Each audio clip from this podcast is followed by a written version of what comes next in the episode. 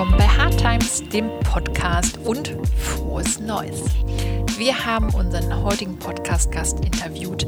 Da war er noch Geschäftsführer der Verlagsgruppe Handelsblatt. Jetzt geht er bei Gabor Steingarts Media Pioneer an Bord und ist erneut unter die Gründer gegangen. Die Rede ist von Frank Doppalde. Wir sprechen mit ihm über seine neue Agentur Human Unlimited, mit der er sich dem Purpose und der Haltung von Unternehmen widmet, wie er den Begriff Purpose überhaupt für sich definiert und warum Empathie das nächste große Ding sein könnte. Herzlichen Dank, Frank, für das schöne Interview und viel Spaß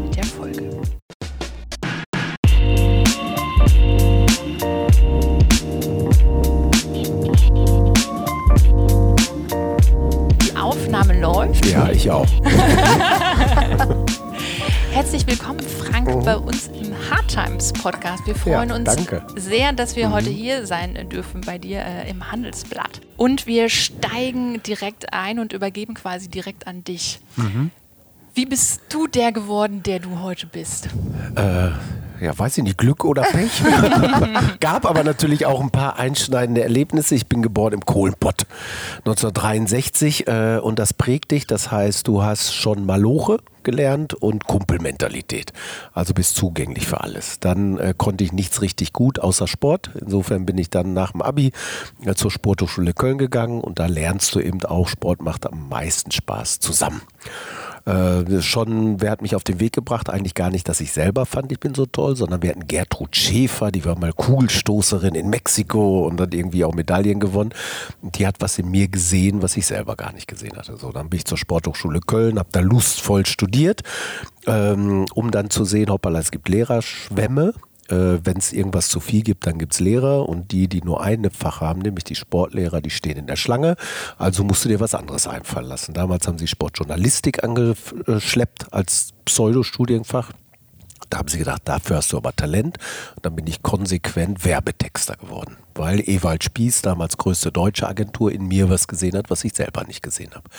Da hatte ich wirklich Glück und Talent und dann machst du einigermaßen schnell Karriere, ne? wie es vom äh, Junior zum Senior, zum Group, zum CD. Dann wurde ich bei Gray Chairman äh, weil Bernd M. Michael und Uli Feigl gesehen hatten, guck mal, der kann was, der erste Kreative, der nach 50 Jahren dann Chairman so einer großen Agentur wurde.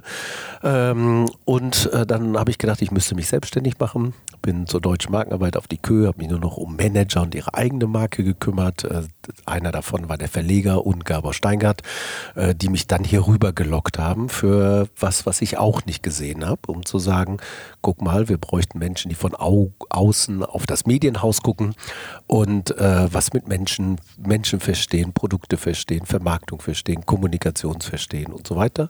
Äh, willst du das nicht tun? Und insofern ist vielleicht eine Konstante, wenn ich jetzt drüber nachdenke, äh, mach keine großen Pläne, das Leben kommt anders und vertraue dich Menschen an, die Potenzial in dir sehen, was du vielleicht gar nicht selber entdeckst.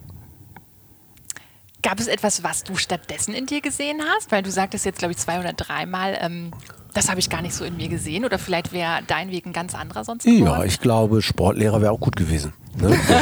äh, so, so, naiv wie man ist, denkst du, du äh, dir macht Sport Spaß, also studierst du das. Äh, dann hast du die erste Lehrprobe und sagst, komm, wir laufen uns mal eine Runde ein und die Hälfte der Klasse sagt, oh, eine Runde, nee, lass mal. Und dann merkst du zum ersten Mal, nicht allen macht Sport Spaß. und möglicherweise ist das mühsam, was du hier tust. Ähm, also insofern, äh, ich bin ein neugieriger Mensch, mich interessiert alles, was ich noch nicht kann. Insofern auch vielleicht ein bisschen der bewegte Lebenswandel.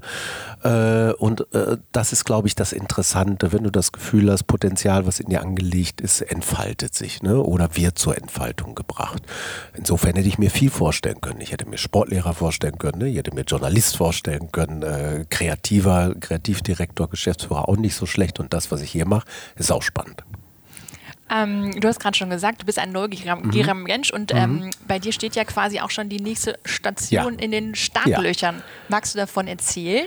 Ja, also ich bin 56, äh, da musst du sagen, pass auf, wenn du nochmal einen Vertrag machst, fünf Jahre lang, bist du 61, dann ist das der letzte Vertrag. Frank, willst du Angestellter bleiben? Da habe ich gedacht, nein. Ne, wenn du dich selbstständig machst, kannst du nochmal doppelt so lange arbeiten, zehn Jahre. Und in zehn Jahren kann man wirklich was schaffen. Was kann man schaffen? Ich glaube, man äh, kann die Welt nochmal neu erfinden. im Sinne von, wie funktioniert die Wirtschaft und wir merken, die ist eigentlich aus dem Industriezeitalter in diese Zeit gerutscht und so behandeln sie auch die Menschen. Menschen äh, sind irgendwie zu Human Resource geworden. Äh, Manager sind nicht mehr die Gründer, die hatten keine Idee, sondern die haben sich an die gemachten Schreibtische gesetzt und haben das entoptimiert und sind profitabel geworden ne? und sind perfekter geworden und haben äh, an Umsatz und Profit rausgeholt, was geht, aber sie haben ehrlich gesagt nichts Neues erfunden. Und was wir jetzt sehen, sie haben mit ihrem Optimierungswahn und der Fokussierung auf Shareholder Value die Menschen verloren. Ihre eigenen Mitarbeiter, der Großteil ist emotional gar nicht mehr mit dem eigenen Laden verbunden. Die Kunden, die sagen, pass auf, ich gucke jetzt da, wo es am günstigsten ist. Treue ist nicht mehr und jetzt wird es kritisch. Äh, nämlich auch die gesellschaftliche Akzeptanz. Um zu sagen, sag mal, äh, was ist eigentlich der Mehrwert, dass es euch gibt? Liebe Deutsche Bank. Ja, sonst weiß ich nicht, ob wir euch unterstützen müssen. Dann gehe ich eben zur Sparkasse. Und wir merken, äh, die nächste Generation, die kommt, die Millennials, äh, die sind dann noch viel kritischer. Und jetzt merkt man, dass in der Wirtschaft dieses ganz alte Führungsgeschäftsmodell äh, ausgedient hat und man dann wirklich eine neue Leitidee braucht, die vom Menschen ausgedacht ist. Und deshalb heißt die neue Firma Human Unlimited und die Aufgabe ist praktisch den inneren Wert der Menschen und deines äh, menschlichen Vermögens mit Ideensreichtums, Vorstellungsvermögen und so weiter zu aktivieren, damit überhaupt was Neues in die Welt kommt. Und das muss ganz anders gehen. dass man so schön beim Podcast, wenn man sich dann anguckt. Was hat dich dazu bewegt, tatsächlich dann genau diesen Weg jetzt zu gehen? Was waren die Erkenntnisse, woraus du, da, woraus du das letztendlich geschöpft hast? Also, was spannend ist, äh, auch zufällig passiert, ich wurde als kreativer Chairman von Grey und habe die ganzen Top-Kontakte meines Vorgängers gehabt in die Chefetagen der großen deutschen Unternehmen. Die sahen gar nicht so viel Kreative. Und man merkte, das war eine amüsante, interessante, befruchtende Beziehung um zu sagen, die äh, Kreative sehen die Welt irgendwie anders. Und in dieser Perspektive löst das was in mir auf.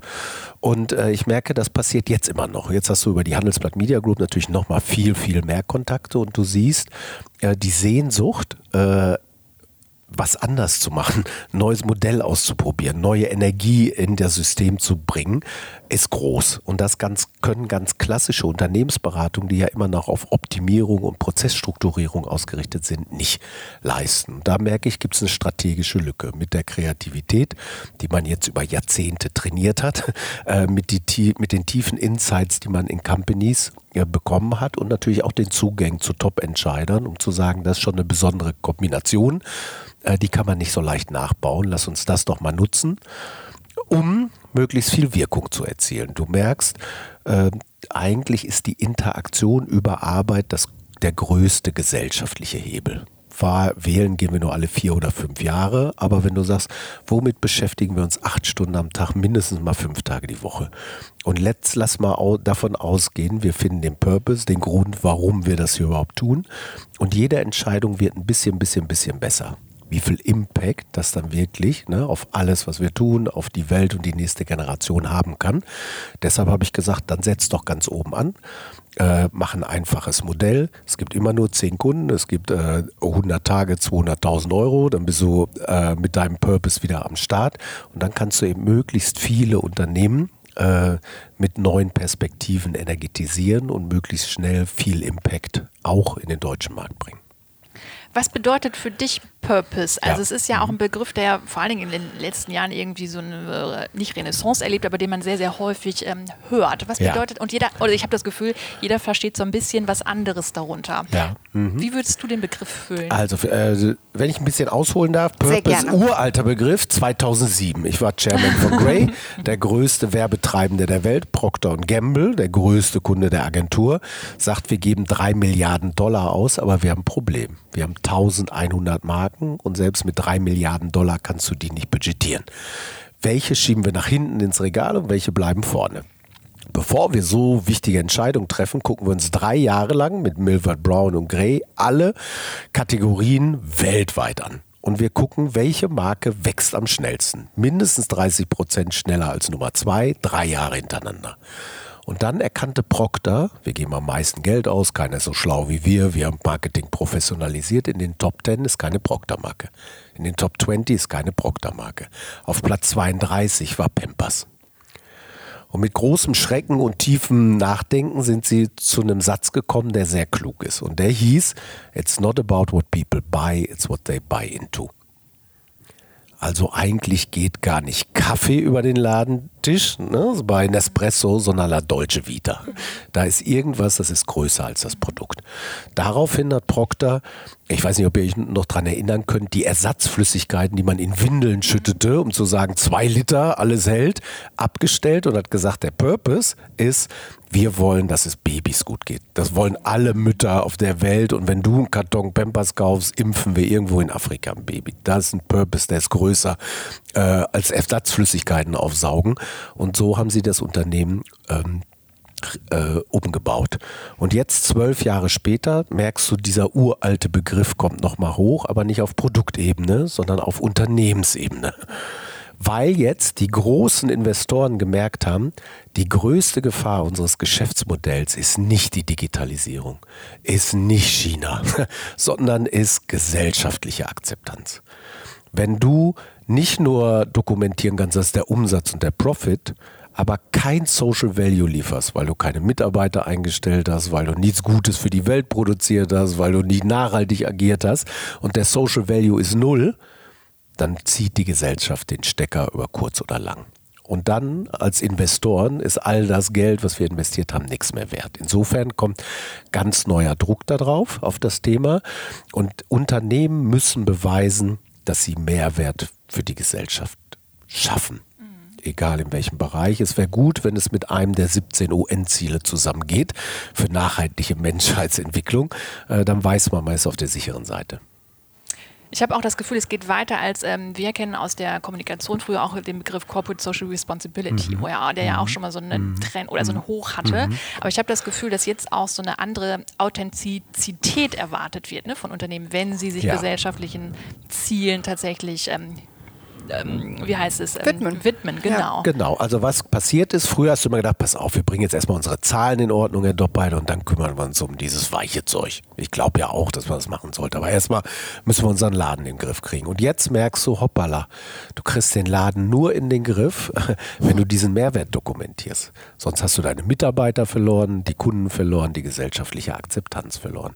Menschen, auch deshalb heißt die Firma Human, unterscheiden sich wodurch von Tieren, sind drei Dinge. Nummer eins, Menschen können sich und ihre Welt verändern.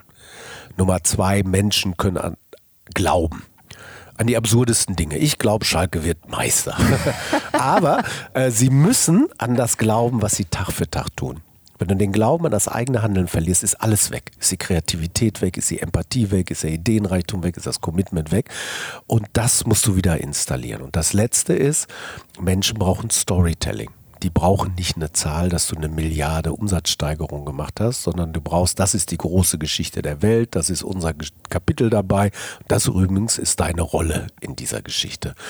Und das äh, wird heute fundamental wichtig, weil äh, ohne Menschen funktioniert Wirtschaft nicht.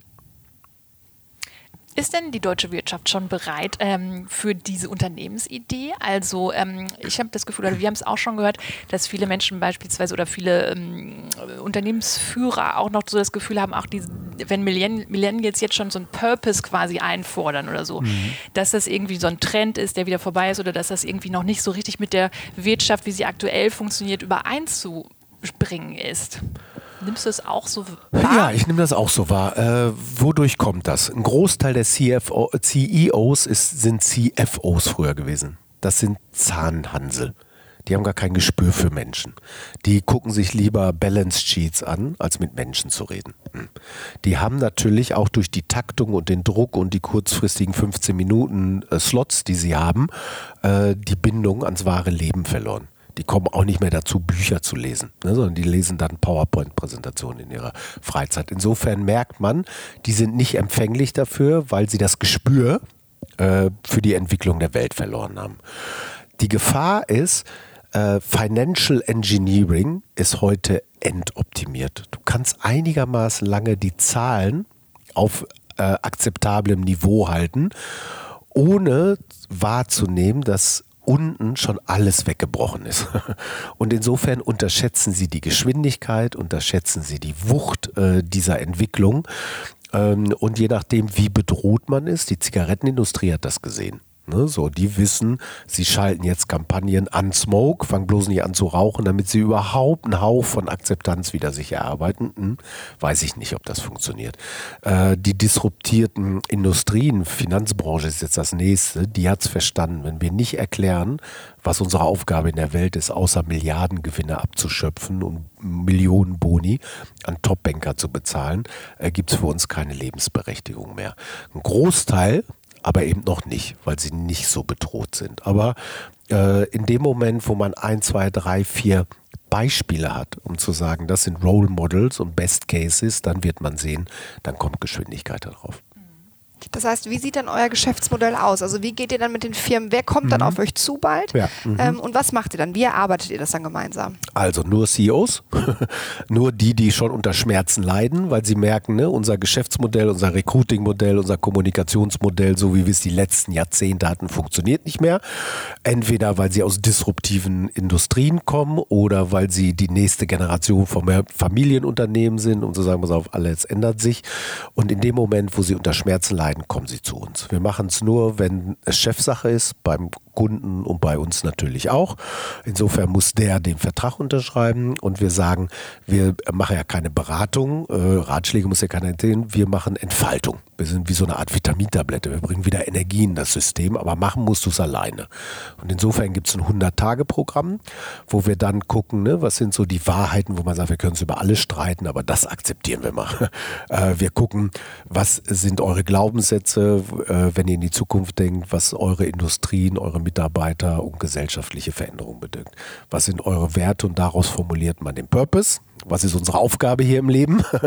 äh, warum ist das gut für die Welt? Und dann hast du, das ist aber Schritt zwei, was sind jetzt genau die Ableitungen, aber was machen wir jetzt ganz genau und was sind die Signature Stories, um zu sagen, und mit diesen Geschichten kommen wir auch durch die Welt und man merkt, die meint es ernst. Das heißt also, die Kommunikation danach würdet ihr auch noch mit begleiten? Begleiten. Äh, das Unternehmen muss es selbst machen. Die haben ja. gute Werbeagenturen, PR-Agenturen, eigene ne? Kommunikationsabteilung. Aber eigentlich geht es darum, eine frische Perspektive auf das zu finden, was man schon lange tut. Äh, möglicherweise auch nochmal die einen oder anderen Wertkorrekturen, um zu sagen, es hat sich was geändert, weil wir natürlich schon sehen, bei allen Zukunftsstrategien ist es ganz oft vom Produkt ausgedacht und man kann sich nicht vorstellen, dass die Menschen in zehn Jahren heute anders sind als heute. ne, man geht immer noch davon aus, sie bewegen sich sofort, die gucken so Fernsehen, die interessieren sich für das, das ist denen wichtig und das ist natürlich ein bisschen Irrsinn und das muss man helfen praktisch mit einzubauen planen, mit einzudenken, bevor man sich für die Zukunft aufstellt. Wisst ihr schon, mit wie vielen Mitarbeitern ihr starten werdet? Ja, sieben und ich sind acht. Mhm. das ist ein guter Aufschlag.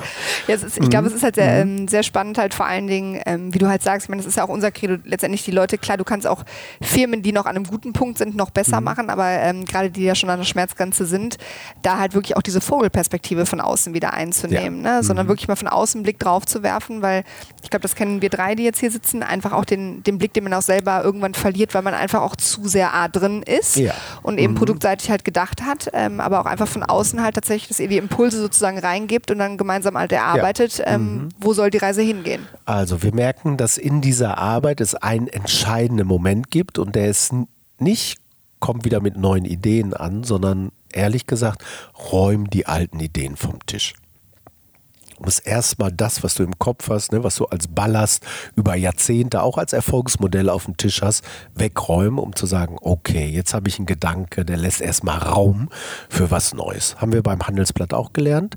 Also wir haben jahrzehntelang gesagt, wir machen Deutschlands führende Wirtschafts- und Finanzzeitung. Das war das Was, äh, haben aber nicht erklärt, warum es uns überhaupt gibt. Und dann haben wir versucht, wie können wir das überhaupt brechen? Ich habe gesagt, pass auf, wir tun jetzt einfach mal so, als äh, wäre Handelsblatt keine Zeitung. Handelsblatt ist keine Zeitung. Das ist ja nur die Darreichungsform. Die Rolling Stones sind ja auch keine Schallplatte. Naja, aber nicht so leicht Redakteuren, wenn die Zeitung vor dir liegt, das zu erklären. Insofern hatte Gabor Steingart einen, einen genialen Moment und er hat gesagt, wir sind keine Unterabteilung der Holzindustrie. Und das war der Satz, der uns Freiraum gegeben hat, um zu sagen, okay, ich verstehe, worauf ihr hinaus wollt was ist es denn dann? Und dann haben wir uns das an das Warum hier gemacht und dann war unsere Erkenntnis, wir glauben, es wäre besser für die Welt, wenn es mehr wirtschaftlichen Sachverstand gäbe. In Berlin, in der SPD, in der Finanzbranche, in der Medienbranche, in der Autobranche. Unsere Aufgabe ist Verbreitung wirtschaftlichen Sachverstands.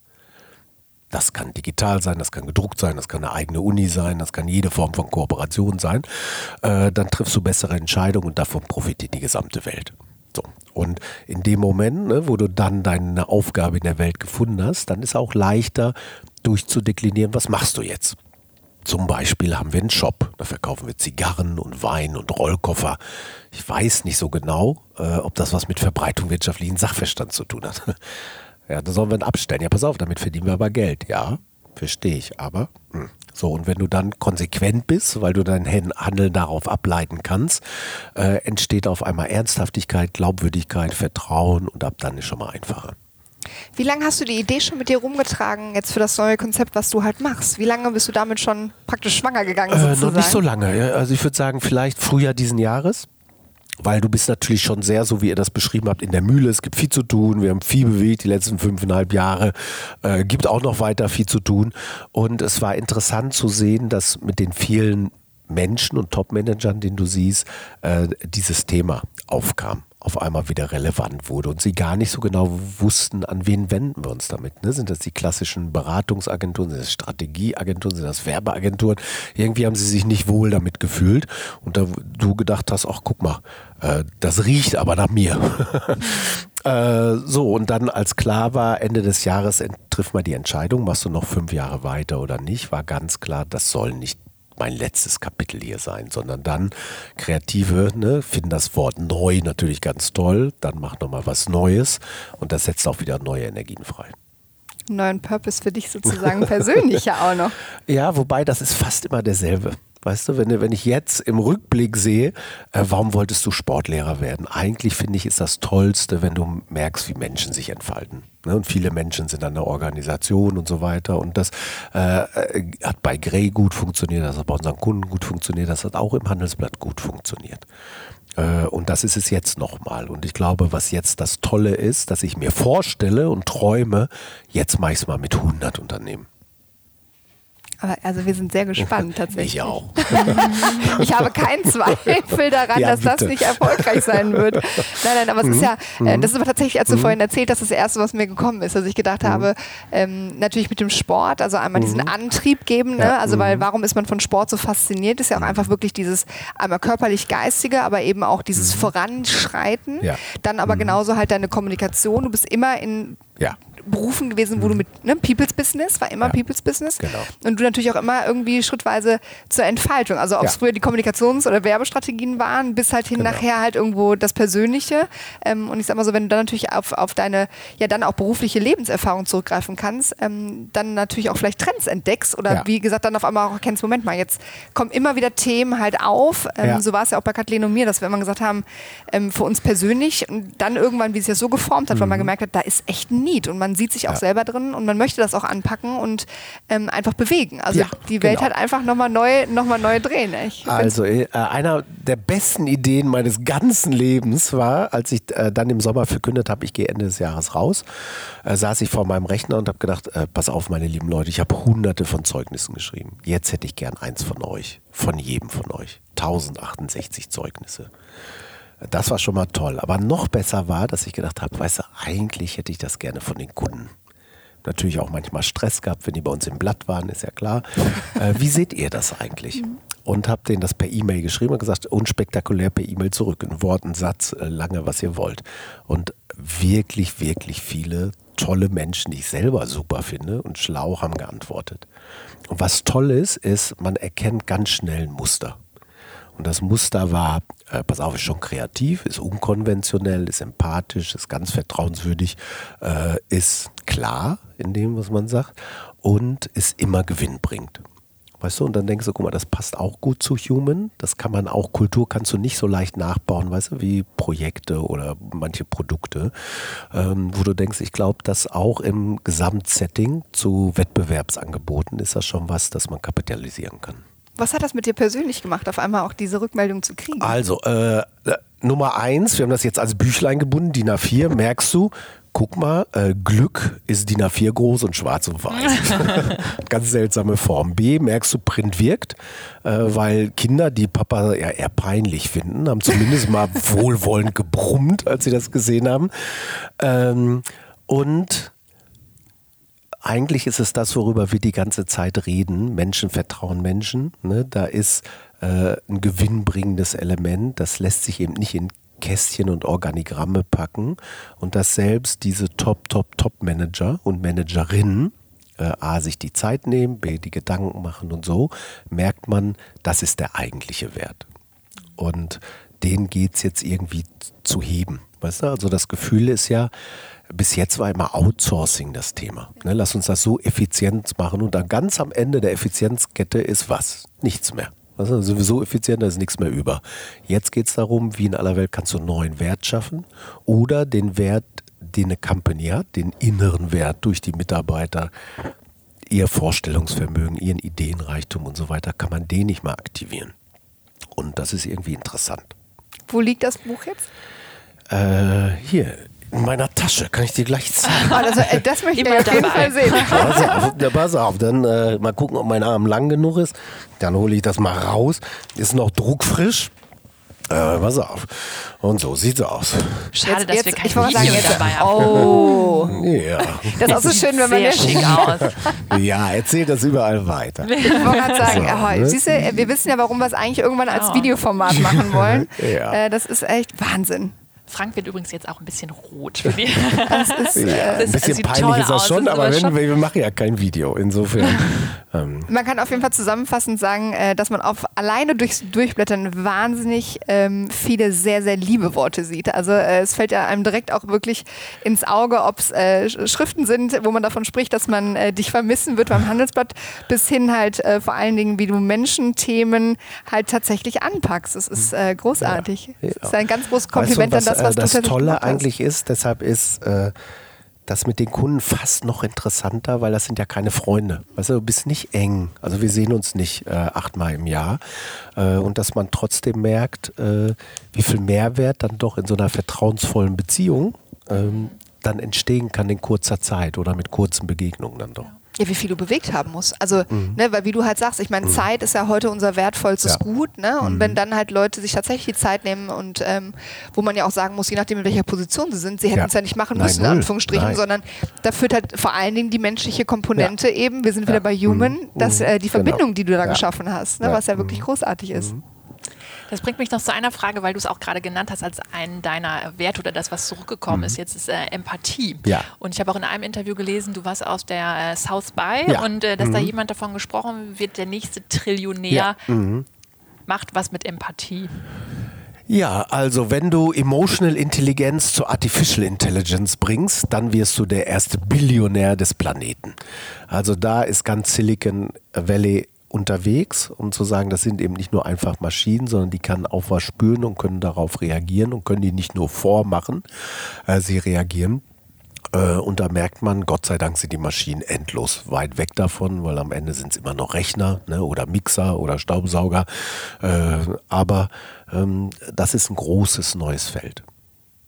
Und man merkt auch, ähm, Menschen sind sehr empfänglich und verletzlich und sehnsüchtig danach. Also wir hatten auf der South by Southwest ähm, äh, Amazon mit ihrem Speaker da.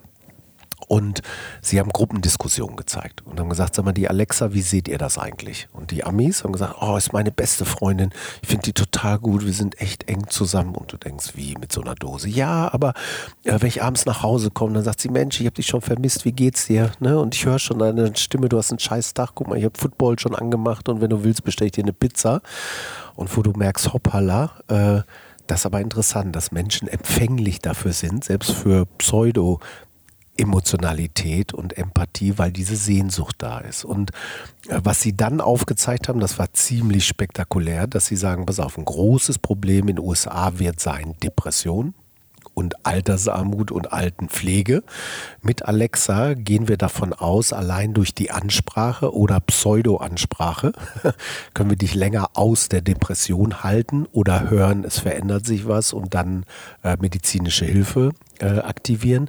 Wir können dafür sorgen, dass du länger in deinem Zuhause bleiben kannst, weil wir alles andere organisieren können, wo du denkst, okay, äh, das hat mal irgendwie wirklich einen großen Hintergrund. Aber insofern ist Pseudo-Empathie heute schon Geschäftsfeld und wenn das wirklich spürbar, messbar, erlebbar, korrigierbar ist, ist das natürlich gigantisch. Was möchtest du bei deiner Gründung auf gar keinen Fall falsch machen? Weil du machst jetzt quasi nochmal, oder du gehst in die neue Gründung, hast direkt acht Mitarbeiter oder ihr seid zusammen acht. Mhm. Was würdest du jetzt aus deiner Erfahrung in keinem Fall ähm, falsch machen wollen, beziehungsweise oder vermeiden wollen? Also ich habe mir fest vorgenommen, pass auf, Frank, das wird jetzt sein Meisterstück. so.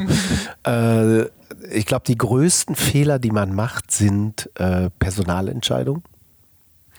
Warum eigentlich? Weil du ganz schnell spürst, es stimmt irgendwie nicht und hast immer tausend gute Gründe, warum man sich nicht trennt ne? oder nochmal eine Chance gibt oder was auch immer und ist immer schlimmer geworden so. Äh, jetzt kenne ich die Leute, die mit mir da äh, anfangen, schon einigermaßen lange, so da bin ich jetzt stabil, aber das ist natürlich schon ein Fehler, weißt du, und wenn du so einen kleinen Laden hast, dann kann eine Person den ziemlich schnell sprengen. Äh, das ist das eine. Das andere ist, dass äh, mit der Sehnsucht nach neu äh, äh, du den Grad der Perfektion, ne, wie gut muss das Endprodukt dann wirklich sein, äh, vielleicht Untergewicht ist, um zu sagen, pass auf, jetzt habe ich noch einen neuen Kunden, der interessiert mich auch und das Projekt finde ich auch interessant. Und da muss man, glaube ich, sich selber disziplinieren, um zu sagen, jetzt machen wir einen Schritt nach dem anderen und da kommt es wirklich darauf an, das Vertrauen ist hoch, das auch zu rechtfertigen, weil du nicht sofort wieder zum nächsten rennst, mit all der Sehnsucht, dass die Company funktionieren soll ne? und dass es neue interessante Projekte gibt und, und, und. So. Mhm. Und wann wäre es für dich ein Erfolg geworden? Oder wenn wir jetzt mhm. davon ausgehen, wir haben Ende 2020 was wäre für dich dann Erfolg für Human Unlimited? Also Human hat zehn Kunden. Nummer eins, wenn die Schlange stehen. Ne? Wenn man denkt, guck mal, Doppheit hat echt einen anderen Ansatz gefunden. Ne? Es gibt viele, die das nachbauen. Finde ich irgendwie super. Äh, und wenn man das Gefühl hat, äh, es gibt viele Leute, die zu uns wollen, um zu arbeiten, weil sie denken, oh, das ist aber interessant und wir würden gerne Teil dieser Geschichte sein das wäre jetzt auch tatsächlich eine Frage von mir gewesen. Nach welchen Kriterien hast du jetzt die Leute reingeholt, ja, äh, die mit dir arbeiten? Immer drei. Nummer eins ist, sind die wirklich gut in ihrem Job? Ja. Nummer zwei, äh, sind die charakterlich okay? Ne, irgendwann, wenn schwierige Zeiten kommen, ist ja mal klar. Und Nummer drei sind die committed zu dem, was wir tun wollen. Und dann gibt es immer noch Stress, aber dann weißt du, diese fundamentalen Dinge, die sind gut und da kann auch nichts richtig Schlimmes passieren. Aber das ja auch, da sind wir auch wieder beim Purpose halt auch. Ne? Ja. Ne? Zurück mhm. halt irgendwo, was treibt die Leute halt an. Ich meine, ja. da jetzt sagst du halt auch, die mhm. Leute, die du jetzt, mit denen du beginnst, sind Leute, die du kennst. Ja. Ähm, aber gerade ja, wenn dann irgendwann auch der Punkt kommt, vielleicht oder hoffentlich, mhm. wovon wir ausgehen, wenn viele für dich arbeiten wollen, mhm. ähm, eben auch zu klar zu definieren, wie findet man eben gemeinsam. Also was ist der Purpose von Human Unlimited? Was willst du wirklich nach außen hin tragen? Genau. Also sie sind sehr unterschiedlich. Es gibt auch keine Hierarchien mehr, sondern jeder steht nur noch für das Feld, was er tut. Ne? So, ich mache den Bereich Leadership, dann gibt es jemanden, der macht Design, dann gibt es jemanden, der macht Storytelling, dann gibt es jemanden, der macht Engagement und der ist the one and only. Und alle anderen arbeiten der jeweiligen Person dann natürlich zu, wenn sie Support braucht, ist ja mal klar. Und ich glaube, es wäre natürlich toll, wenn man das einigermaßen lange erhalten kann, weißt du, dass man nicht in diese organisatorischen und bürokratischen Reflexe muss, äh, damit so ein Laden noch läuft. Und da muss man mal, glaube ich, für sich selbst ein Gespür entwickeln, ab welcher Größe kommen andere Aufgaben hinzu, wo du sagst, die will ich aber eigentlich gar nicht machen. Wie werdet ihr in Zukunft denn dann, dann bei euch arbeiten? Weil ich gehe davon aus, mhm. viel wird ja auch vor Ort bei den Kunden wahrscheinlich auch mit sein. Ähm, oder wie, wie sieht neue Arbeit für euch dann in dem Moment aus? Also äh, alle, alle haben natürlich mobile Rechner, alle können arbeiten, wo wir wollen. Das Büro ist schön, wie du ja weißt. Wird noch schöner, wenn wir es renoviert haben im Januar. Äh, insofern ist das auch ein Hub, wo man hoffentlich gerne ist und sich trifft. Äh, wir wollen nicht gerne beim Kunden sein. Wir glauben, Mehrwert ist, äh, dass wir den Blick von außen behalten. Natürlich musst du ein Gespür für den Kunden entwickeln. Ne? Wie sieht das da aus? Wie reden die und so? Aber das kann man eigentlich in ein paar Tagen, ja. glaube ich, für sich äh, selber verorten. Ähm, und ich hoffe, so ist zumindest die Idee, dass wenn du sagst, so ein Projekt äh, hat 100 Tage, in denen wir arbeiten müssen, davon sind wir vielleicht 20 Tage beim Kunden. Ach, hätten wir uns jetzt mal nicht selbstständig gemacht. Du bist ja dann mhm. quasi wieder neuer Gründer und ja. hast eine mhm. neue Führungsrolle ja. mit quasi einem agilen Team. Ja. Mhm. Gibt es da was jetzt aus deiner Erfahrung, wie sich so Führung oder Führungskräfte in den letzten Jahren verändert haben? Oder gab es vielleicht auch einen Zeitpunkt, wo du nochmal wie so eine Kehrtwende gemacht hast und dich wirklich gefragt hast, okay, welche Führungskraft will ich eigentlich sein? Mhm. mhm. Ja, also total. Ähm, wenn ihr äh, Werbetexter seid, dann wirst du Kreativdirektor. Dann ist das schon mal ein total anderer Job, den du ehrlich gesagt auch gar nicht lernst, weißt du? Weil so als Texter bist du handlungssicher in dem, was du produzierst. Du kannst junge Texter allein auch anlernen, wie man irgendwie gut schreibt und gut denkt. Aber Kreativdirektor, auf einmal bist du mit für Artdirektoren verantwortlich. Wie willst du das denn beurteilen? Ne? So und Fotografen und Reinzeichnen und diese ganzen Sachen. Das ist schon sehr anders geworden.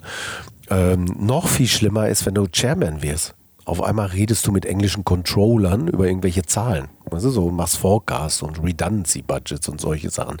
Das ist sehr anders geworden. Äh, da merkst du auch, äh, dass bei mir jetzt kommt deinen Neigungen und Fähigkeiten gar nicht entgegen. Du brauchst unverhältnismäßig viel Energie, dass du es irgendwie machen kannst. Da verändert sich bei mir Führung dann, dass du sagst, pass auf, ich brauche einen Finanzer an der Seite, der mir all das irgendwie vom Hals hält. Äh, wie ist, hat Führung sich verändert? Total. Früher war es ganz klare Ansagen ich bin der Chef und du machst, was ich will. so funktioniert heute noch nicht mal mehr bei ne, zweijährigen Söhnen oder Töchtern. noch nicht mehr beim T-Shirt aussuchen, ne, sondern so.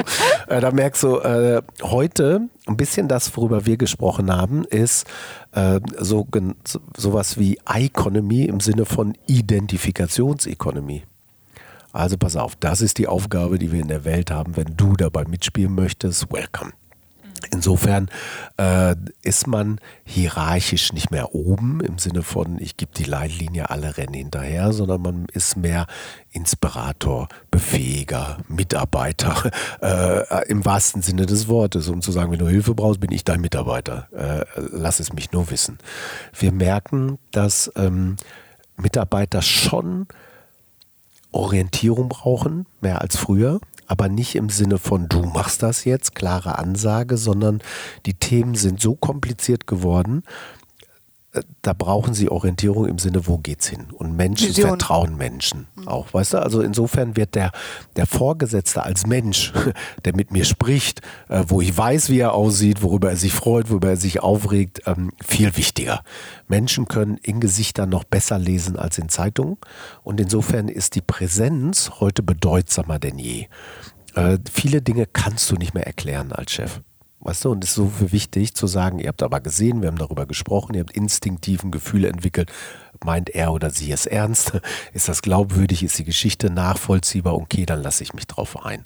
Und insofern hat sich Führung äh, massiv verändert. Einmal die Art und Weise des Wies, aber auch die Aufgabe, was du heute machen musst, ist viel kommunikativer geworden und viel mehr an die einzelne Person dann doch wieder gebunden, aber eben auf eine ganz andere Art. Mhm. Womit haben denn da beispielsweise CEOs, äh, die du ja auch äh, kennst, ja. die mhm. größten Schwierigkeiten manchmal? Ähm, also, der Druck auf den CEO ist extrem egal wie viel du kommunizierst und wie sehr du dich bemühst, ist immer falsch, weil die Shareholder ganz andere Erwartungen haben als der Betriebsrat. ja, weil die Jungen ganz andere Erwartungen haben als die, die schon 30 Jahre dabei sind. Weißt du, also du bist immer zerrissen. Äh, du bist natürlich auch mit den ganzen Compliance-Themen irgendwie immer an der Feier. Während man früher sagen konnte, pass auf, auf Handschlag, wir gucken uns an, das gilt, geht das heute gar nicht mehr. Du gibst ab in die Einkaufsabteilung, also du machst große Compliance-Dinge und all diese Dinge. Da merkt man, hoppala, das ist, damit tun die sich wirklich, wirklich schwer, weil die fast ihrer Menschlichkeit beraubt werden. Die werden nur noch zum Funktionsträger. Äh, man sieht in dem Moment, wo der CEO perfekt zur Marke passt, äh, zum Beispiel ähm, Kaspar Rohrstedt, der von Henkel auch ein guter Manager war, aber man hat das Gefühl, Adidas ist genau sein Ding, dann wird es auf einmal leichter, weil so eine Deckungsgleichheit da ist. Ne? Dann wird die Identifikation der Leute, äh, die, der Vertrauensbonus der Shareholder, ne? so die Akzeptanz in der Öffentlichkeit auf einmal viel größer, weil es scheinbar stimmiger ist.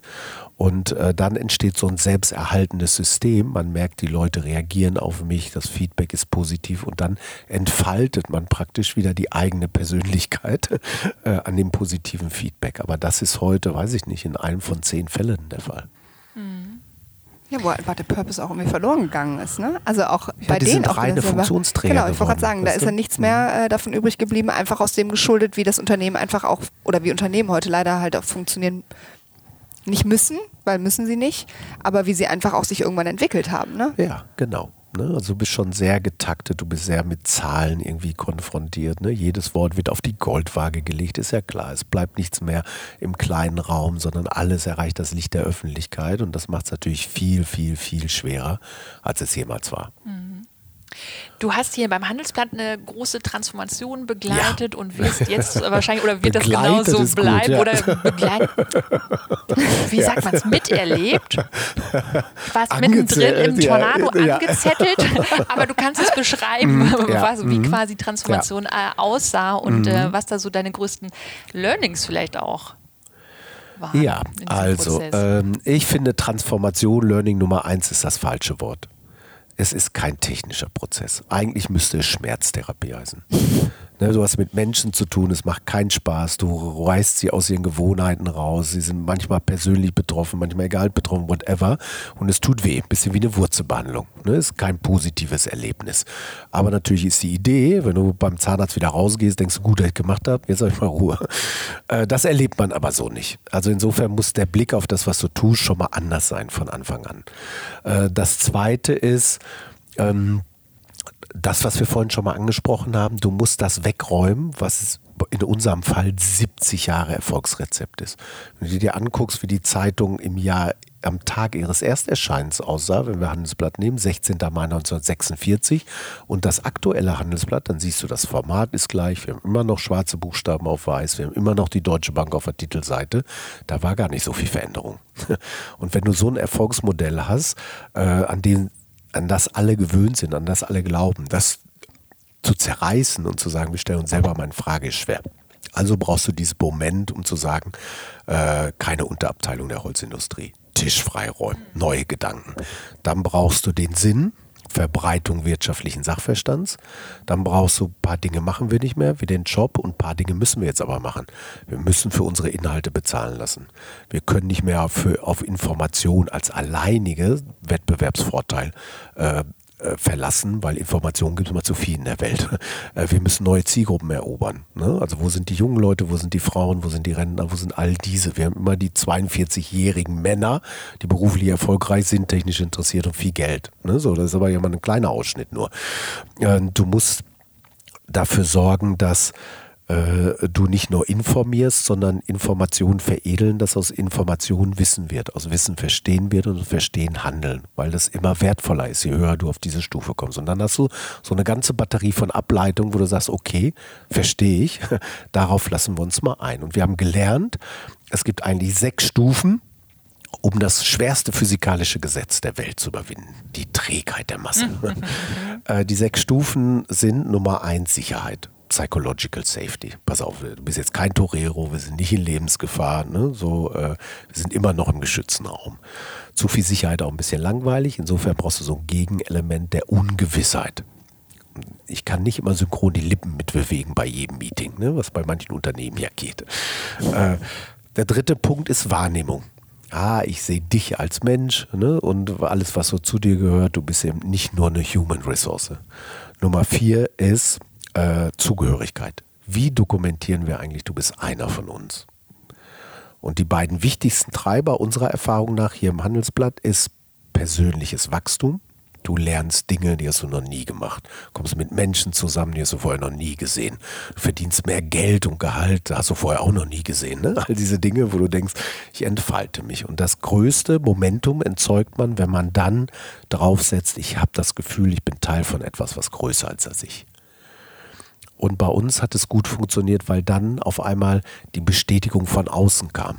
Oh, bei euch passiert was, ne? Guck mal, ihr traut euch aber was, ihr setzt noch und setzt dich damit vom Markt ab und dann entsteht so ein selbsterhaltendes Energiegesetz und damit kriegt man dann doch was bewegt.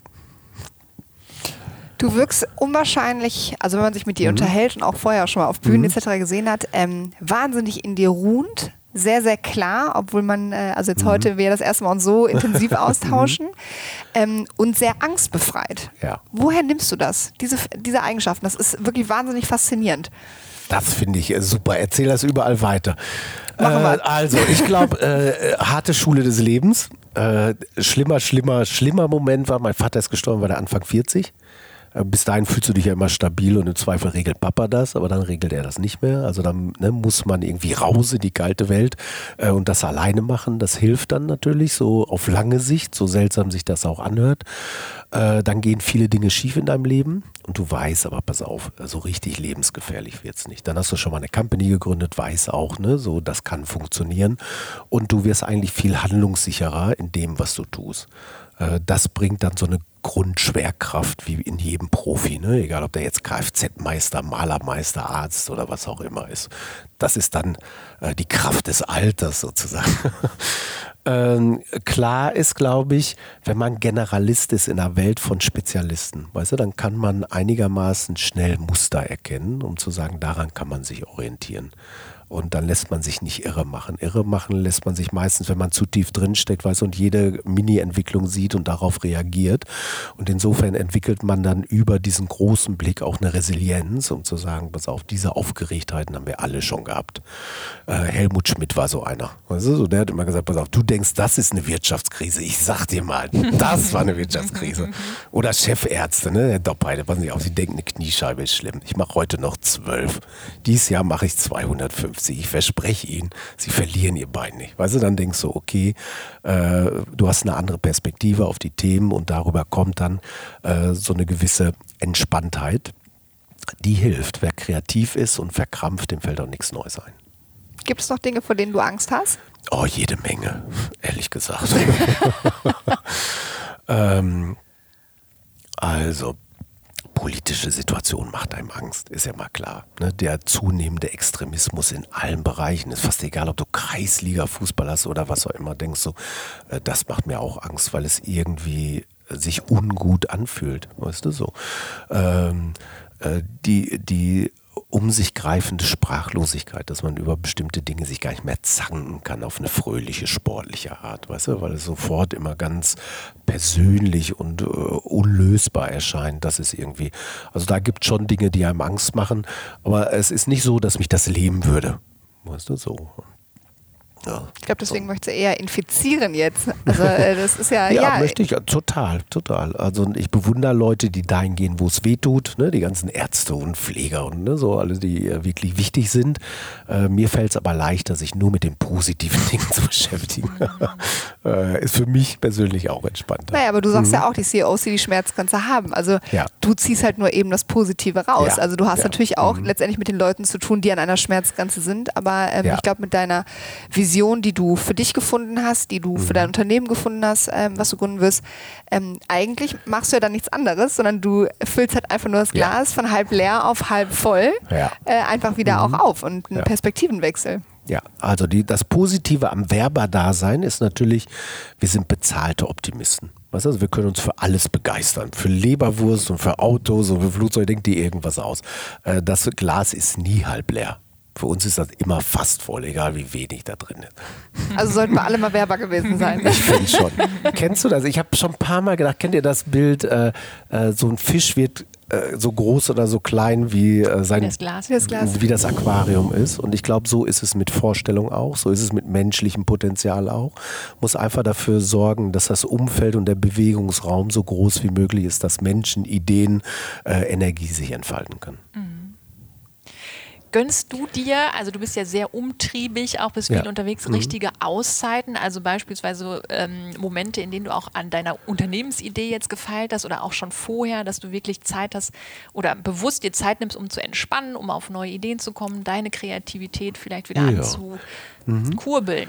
Ja, also äh, mache ich, aber nicht so wie äh, ähm, der Harari, der das Homo Deus Buch geschrieben hat, der gesagt hat, er schließt sich drei Monate ein. Ohne Radio, ohne Fernsehen oder Mobilephone.